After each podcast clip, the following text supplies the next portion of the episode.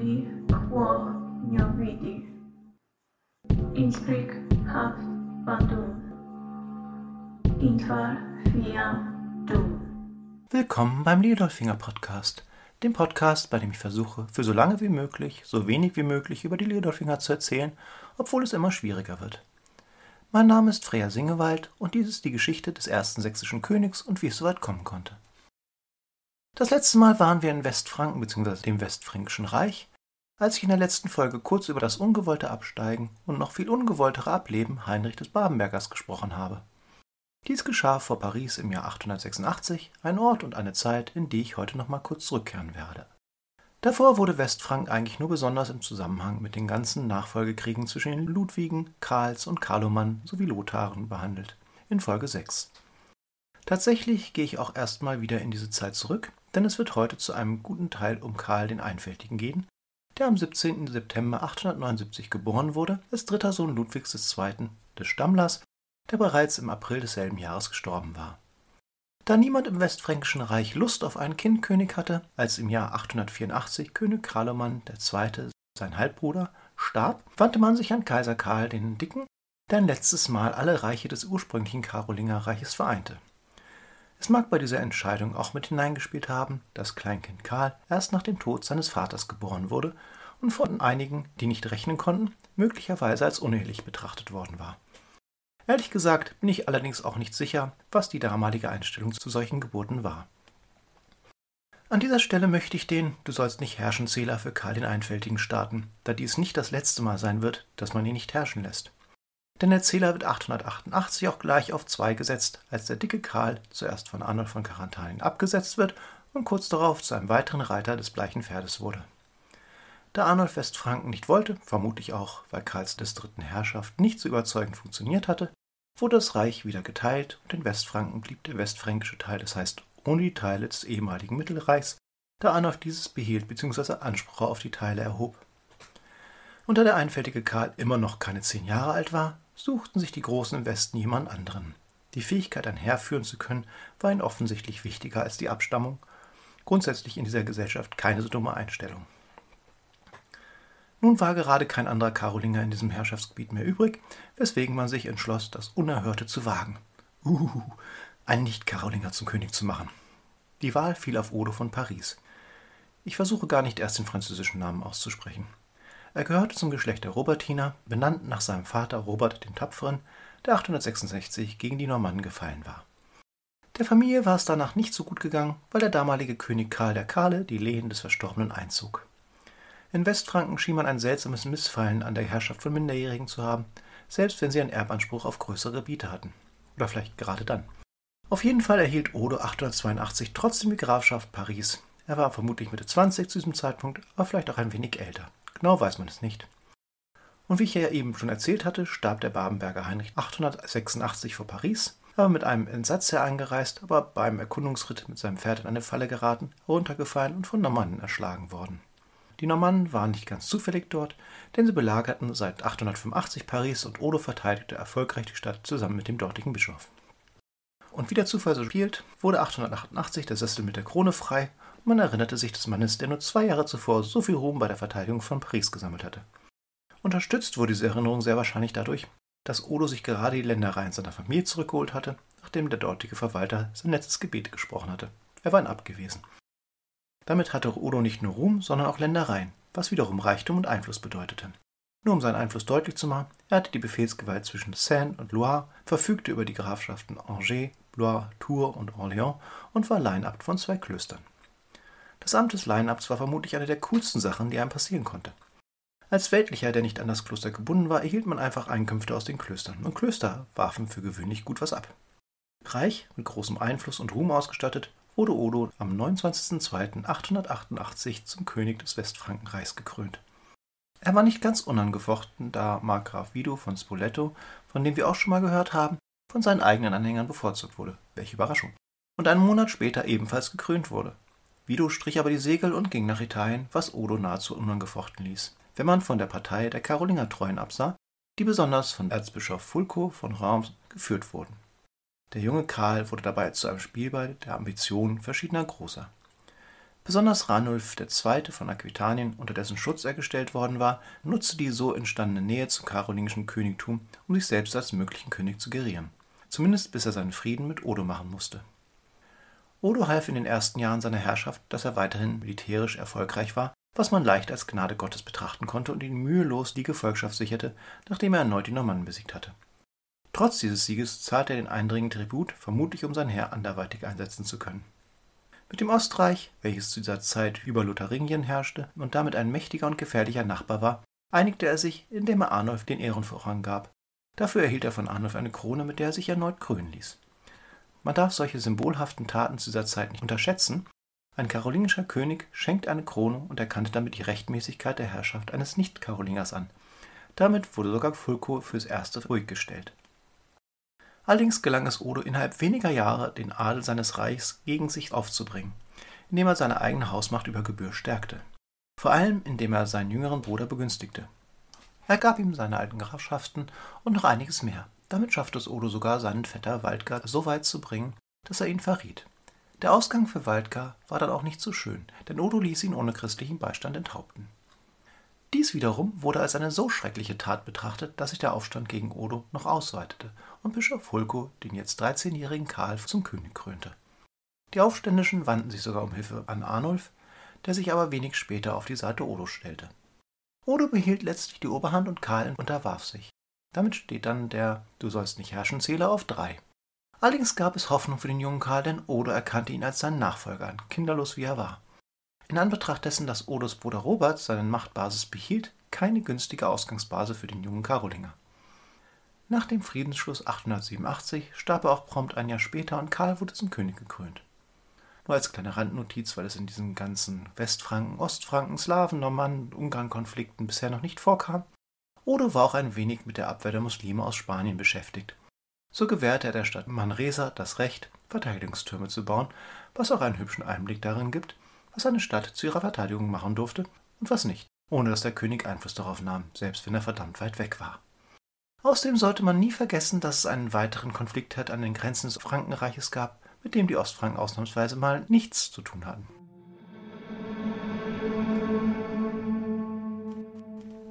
Zurück zu Karl, der nun erwachsen und König war. Der dritte Karl im Westfrankenreich. Nummerierung im ehemaligen Karolinger Gesamtreich werden in diesem Zeitraum etwas problematisch, weil Kaiser Karl der Dicke aus der ostfränkischen Sicht auch schon Nummer 3 war, aber eben nicht als solcher im Westfrankenreich geführt wird. Aus einer sehr oberflächlichen Sicht war Karl hauptsächlich als König qualifiziert, weil er ein Nachfahre Karls des Großen war, weil er alt genug war und weil er einen Krieg immerhin soweit nicht vollkommen verloren hatte, dass Udo ihn als Nachfolger bestimmte. Andererseits war er vermutlich auch gut in allen nötigen Belangen der Herrschaftsausübung ausgebildet worden, womit er wahrscheinlich nicht schlechter für die Herrschaft gerüstet war als die meisten anderen Adligen des Reiches. So wurde er auch erst einmal gut angesehen, obwohl er keinen leichten Stand hatte. Odos bereits erwähnter Bruder Robert durfte die Grafschaften seiner Vasallen selbst verwalten und auch andere Grafen begrenzten durch ihre Selbstständigkeit die Macht und den Einfluss des Königs erheblich. Ihm war sogar der Zugriff auf Saint-Denis entzogen, der traditionellen Grablege der Karolinger, weil dort Robert herrschte. Ihm blieb nur das Gebiet um Laon. Hinzu kam, dass er mit seiner kleinen Hausmacht auch keine Gesetze mehr durchsetzen oder Ämter vergeben konnte.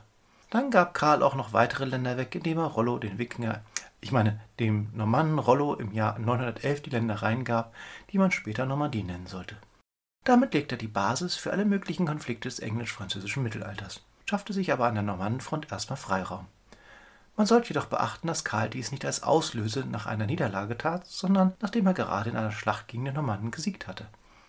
Interessant an diesem Vorgang ist auch, dass Karl Rollo auch das Herzogtum Bretagne gab, welches immer noch ein unabhängiges Land war und an dem sich die Franken bisher die Zähne ausgebissen hatten. Im Gegenzug musste sich Rollo natürlich taufen lassen, aber das versteht sich ja von selbst. Früher habe ich immer gehört, diese eine Tat wäre der Grund gewesen, warum Karl der Einfältige genannt wurde weil einige Leute das für eine dumme Idee hielten. Aber erstens war das eigentlich eine ziemlich pfiffige Idee und zweitens stammt der Name, zumindest im Deutschen, davon, dass er Einfälle hatte. Das Simplex im lateinischen Ensemble im Französischen steht auch nicht dafür, dass er keine komplizierten Gedanken haben konnte, sondern dass er geradlinig war. Glücklicherweise findet man diese Herleitung inzwischen nicht mehr, trotzdem ist man doch am Überlegen, welche Beinamen alles doch etwas vollkommen anderes bedeutet haben mochten. Einen weiteren Erfolg konnte Karl erringen, indem er Lotharingien wieder der Herrschaft des Westfrankenreichs unterstellte. Als letzten verfügbaren Karolinger boten ihm die Großen des Rests des Mittelreichs ihre Gefolgschaft an. Vermutlich spielte dabei auch mit, dass die letzten ostfränkischen Herrscher, der als König über Lotharingien eingesetzte Zwentibold, Ludwig das Kind und die von ihm eingesetzten Herzöge sich nicht übermäßig beliebt gemacht hatten, beziehungsweise gegen die Selbstständigkeitsbemühungen der lotharingischen Grafen vorgegangen waren. Möglicherweise half aber auch, dass es Karl 898 gelungen war, Aachen und Nimwegen einzunehmen, was ihn immerhin als kriegstauglichen Herrscher und Verteidiger gegen die Ostfranken qualifizierte. Diese Übernahme des Mittelreichs erfolgte ebenfalls 911, gerade als Konrad I. im Ostfrankenreich die Herrschaft übernahm. Der Konradiner versuchte daraufhin auch wiederholt, Lotharingien zurückzuerobern, scheiterte aber wie bei so vielen anderen Sachen auch hier. Wie die Krönung Sventibolds ein paar Jahrzehnte zuvor gezeigt hatte, war Lotharingien immer noch mehr als nur ein Herzogtum. Und so wurde auch Karl hier zum König gekrönt. Und sollte sich jetzt jemand darüber echauffieren wollen, dass ich die Folge über Lotharingien der letzte König genannt habe, so sei gesagt, dass ich dazu stehe, denn Sventibold war der letzte König, der nur über Lotharingien herrschte. Zurück zu den Streitigkeiten um die Reste des Mittelreichs. Die Situation zwischen Ost und West wurde schließlich beruhigt, als Heinrich I., der Konrad auf den Thron folgte, 921 mit Karl den Vertrag von Bonn schloss, dem sich beide Könige gegenseitig die Grenzen anerkannten, Karl aber auch auf die Erbansprüche der Karolinger auf das Ostfrankenreich verzichtete. Kein großes Zugeständnis, da er sie sowieso nicht hätte durchsetzen können. Es fühlt sich ein wenig komisch an, Heinrich in diesem Zusammenhang zum ersten Mal als König zu nennen, wo doch das eigentliche Ziel dieses Podcasts ist. Oder um es anders auszudrücken, hier haben wir endlich einen Leodolfinger, der so agiert, dass man einen Podcast über ihn und seine Familie machen könnte. Es wird aber nicht der letzte Bezug auf diese Familie in dieser Folge sein.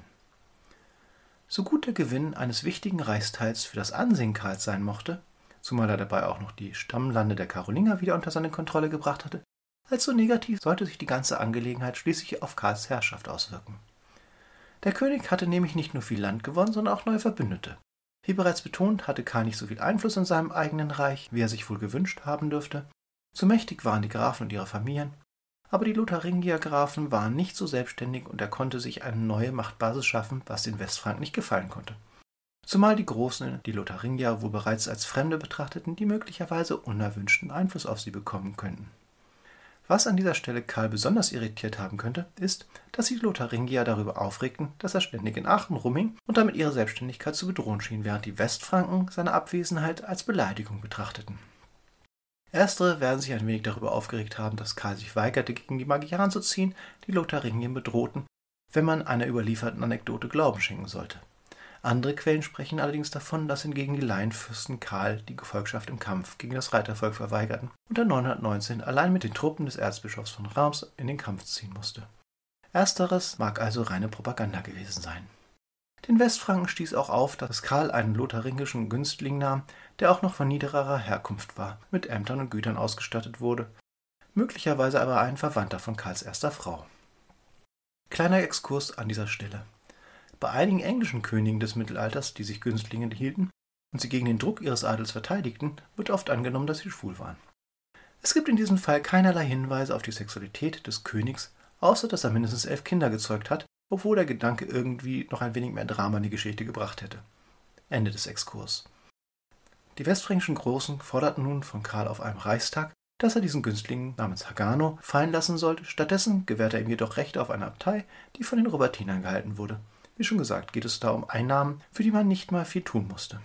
Blöd war nur, dass die Äbtissin nicht nur Karls Tante, sondern auch die Schwiegermutter des Sohns von dem uns bereits bekannten Robert war, einem gewissen Hugo dem Großen. Leute mit solchen Beinamen machen meist Ärger. Bis 1920 scheint das Verhältnis zwischen Karl und Robert recht gut gewesen zu sein, wie verschiedene Urkunden nahelegen. Aber nun war das Maß voll. Die Rebellen unter Robert begannen damit, hauptsächlich Besitz von Karls Günstling Hagano anzugreifen und zu plündern was einen deutlichen Hinweis darauf gibt, was ihnen am meisten auf den Keks ging. Als Karl und Hagano mit einem kleinen Heer aus Lotharingien kamen, und sie zu Beginn der Revolte geflohen waren, wurden sie doch abgewehrt und flohen gleich wieder zurück. Daraufhin wurde Robert am 30. Juni 922 zum Gegenkönig erhoben. Er hatte nicht lange was von seiner Gegenkrone, der bereits weniger als ein Jahr später, am 15. Juni 923, in der Schlacht von Soissons fiel. Eigentlich ziemlich cool für Karl, nur dass er anscheinend in Kämpfen gegen Robertina nie so ganz überzeugen konnte. Denn seine Streitmacht verlor den Kampf und seine Gegner krönten einen Monat später Roberts Schwiegersohn Rudolf von Burgund zum König. Nachdem Karls Versuch, die Wikinger als Verbündete zu gewinnen, scheiterte und ihn in den Augen seiner Adligen vermutlich noch mehr diskreditiert hatten, ließ sich der militärisch und politisch geschwächte Karl daraufhin auf Verhandlungen ein, allerdings nicht bevor seine zweite Frau mit ihrem Sohn nach England geflohen war. Geführt wurde diese Verhandlung von Heribert II. von Vermandois. Der dachte allerdings nicht ans Verhandeln, sondern nahm den Karolinger einfach gefangen. Damit setzen wir den Du sollst nicht herrschen Ziele auf vier. Interessanterweise lieferte der Graf den König jedoch nicht an Rudolf aus, sondern behielt ihn als Druckmittel, wie sich spätestens 927 zeigte. Zu diesem Zeitpunkt hatten sich die beiden zerstritten und Heribert holte Karl aus seinem Verlies, erkannte ihn als rechtmäßigen König an und behielt ihn weiterhin in Gefangenschaft. Zwei Jahre später, am 7. Oktober 929, starb der einfältige Karl schließlich im Kerker. In den 25 Jahren, die er herrschen durfte, war er allerdings in der Nachfolgeregelung nicht ganz untätig gewesen zumindest in der Bereitstellung eines Erben. Karl war zweimal verheiratet, beide Male mit interessanten Ehefrauen. Die erste Gattin hieß Frederuna, die möglicherweise eine Immedingerin gewesen ist und damit die Schwester Mathildes, die Heinrich I. heiratete. Da ist er schon wieder. Die Immedinger waren ein sächsisches Grafengeschlecht und da fragt sich natürlich, was sie so bedeutend machte, dass gleich zwei Könige Töchter dieser Familie heirateten. Nun, Heinrich war noch nicht König zu dem Zeitpunkt der Eheschließung, aber immerhin löste er für diese Ehe seine vorherige auf. Was die Immedinger so bedeutsam machte, war, dass es hieß, sie wären mit Wittukind verwandt, jenem Heerführer, der so lange Krieg gegen Karl den Großen führte. Und um 900 schien das kein Makel mehr zu sein, sondern ein stolzes und heroisches Erbe. Andererseits mochte Frederuna auch aus einem lotharingischen Geschlecht stammen, was politisch für Karl erheblich mehr Sinn ergeben hätte. Daher kommt auch die Überlegung, dass jener unbeliebte Hagano einer ihrer Verwandten gewesen sein könnte. Frederuna schenkte Karl dem Einfältigen sechs Töchter, was jetzt nicht ihr Nachfolge sie hätte, aber immerhin Bündnisehen ermöglichte, so unter anderem mit jenem Rollo, der die Normandie erhalten hatte. Die Ehe soll nicht so glücklich gewesen sein. Frederuna starb 917 und Karl heiratete zwei Jahre später erneut. Dieses Mal eine Tochter von Eduard I. namens Erhard Gifu, womit sich der Westfranke mit dem aufstrebenden Haus von Wessex verband und zeigte, welche Bedeutung die Angelsachsen inzwischen bekommen hatten. Interessanterweise heiratete Heinrichs I. zweiter Sohn Otto später ihre Schwester Edgitha. Man geht davon aus, dass es eine Art Gleichziehen mit dem Westfranken war. Otto soll sie sehr geliebt haben, sie starb jedoch früh und ihr gemeinsamer Sohn Liudolf erreichte nicht mehr das Alter, das seinen Vater auf den Thron hätte folgen können. Eine dritte Schwester wurde fast gleichzeitig mit Hugo dem Großen verheiratet, was zeigt, wie wichtig Ehen auch für das Ansehen der einzelnen Familien waren. So schön die überseeischen Verbindungen sich international machen mochten, kann man davon ausgehen, dass sich viele der fränkischen Adligen übergangen fühlten. Für Karl mochte sie eher eine Art Befreiungsschlag gewesen sein, weil er damit vermied, einer der Adelsfamilien in seinem Reich noch mehr Einfluss zu gewähren. Die Adelsfamilien mochten es aber als einen Schlag ins Gesicht betrachtet haben. Erdgifu schenkte Karl dem Einfältigen 921 einen Sohn namens Ludwig, welcher der Überseeische genannt wird. Er wurde 936 König des Westfränkischen Reichs mit der Nummerierung 4. Neben diesen sieben Kindern sind noch vier uneheliche namentlich bekannt, von denen einer den guten karolingischen Namen Arnulf trug. So sehr Karl also immer wieder daran gehindert wurde, König zu werden, hat er doch erstaunlich lange regiert und auch historisch nicht ganz unbedeutende Spuren hinterlassen, die man unterschiedlich bewerten mag, aber die Geschicke mehrerer Reiche entscheidend beeinflussen sollten.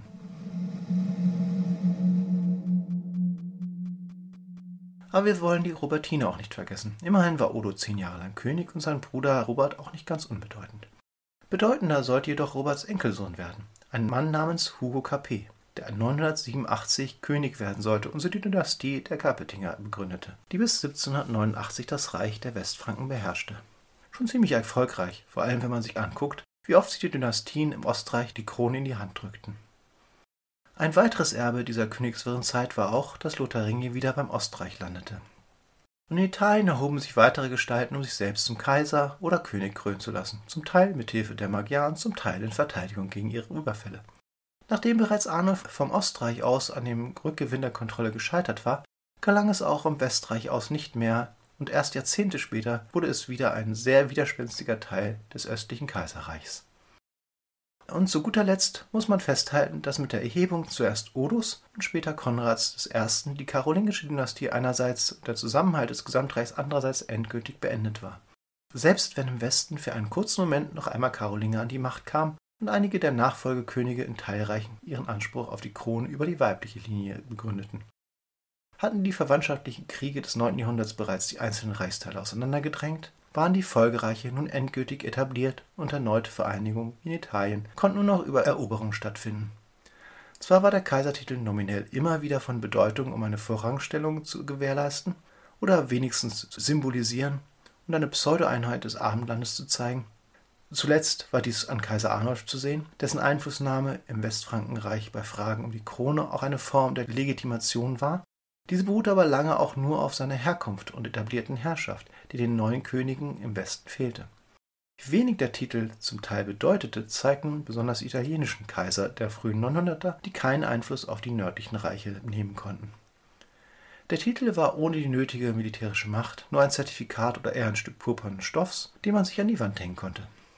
Auf der anderen Seite geschah in dieser Zeit auch eine tiefere Feudalisierung, da die Grafen, die eigentlich ursprünglich als Amtsträger eingesetzt worden waren, nahezu vollständig zu Erbadligen wurden und die großen Fürsten die weniger Mächtigen in Lehensabhängigkeit zwangen, damit sie einerseits ihre eigene Macht stärkten und andererseits dem König viel seiner Möglichkeit der Einflussnahme raubten. So wurde im Westreich spätestens um 893 aus dem Amt des Markgrafen, der eine Mark gegen äußere Feinde verteidigte, ein Adliger, der im Auftrag des Königs oder aus eigener Macht über die Adligen seiner Region herrschte. Etwas Ähnliches geschah im Ostreich, wo dieser Vorgang jedoch stark an die alten Stammesgebiete und späteren Herzogtümer gekoppelt war, weil sich hier die obersten Heerführer als oberste Instanz mehr oder weniger durchsetzten. Es entstand, was viele später die Stammesherzogtümer nannten, worüber man sich streiten kann. Noch eine letzte Anmerkung zu den Akteuren dieses Podcasts. Die meisten von ihnen, die sich auf hohen Positionen zu erheben versuchten, waren Enkel oder Urenkel von Karolingern, was noch einmal zeigt, wie wichtig diese familiäre Abstammung war. Andererseits könnte man auch argumentieren, dass die Karolinger in ihrer Hochzeit einfach alle wichtigen Positionen mit Familienmitgliedern besetzten oder sie über Eheschließungen an sich gebunden hatten, sodass in den folgenden Jahren Adlige ohne einen Funken karolingischer Abstammung kaum noch eine Rolle spielen, zumindest im Westreich. Damit endet eine weitere Podcast-Folge. Es gäbe noch eine Menge über einige der erwähnten Personen zu sagen, aber das geschah alles später. Vor allem lohnen sich natürlich die Robertiner, aber auch Erdgifu sollte noch ein wenig Geschichte schreiben. Das meiste davon hat jedoch keinen Einfluss mehr auf den ersten leodolfingischen König. Für Kritik, Kommentare, Fragen und Anregungen bin ich unter felslöser.gmail.com oder auf der Seite des Podcasts leodolfinger.orfinir.de und auf Apple Podcasts zu erreichen. Ich freue mich über jede Rückmeldung.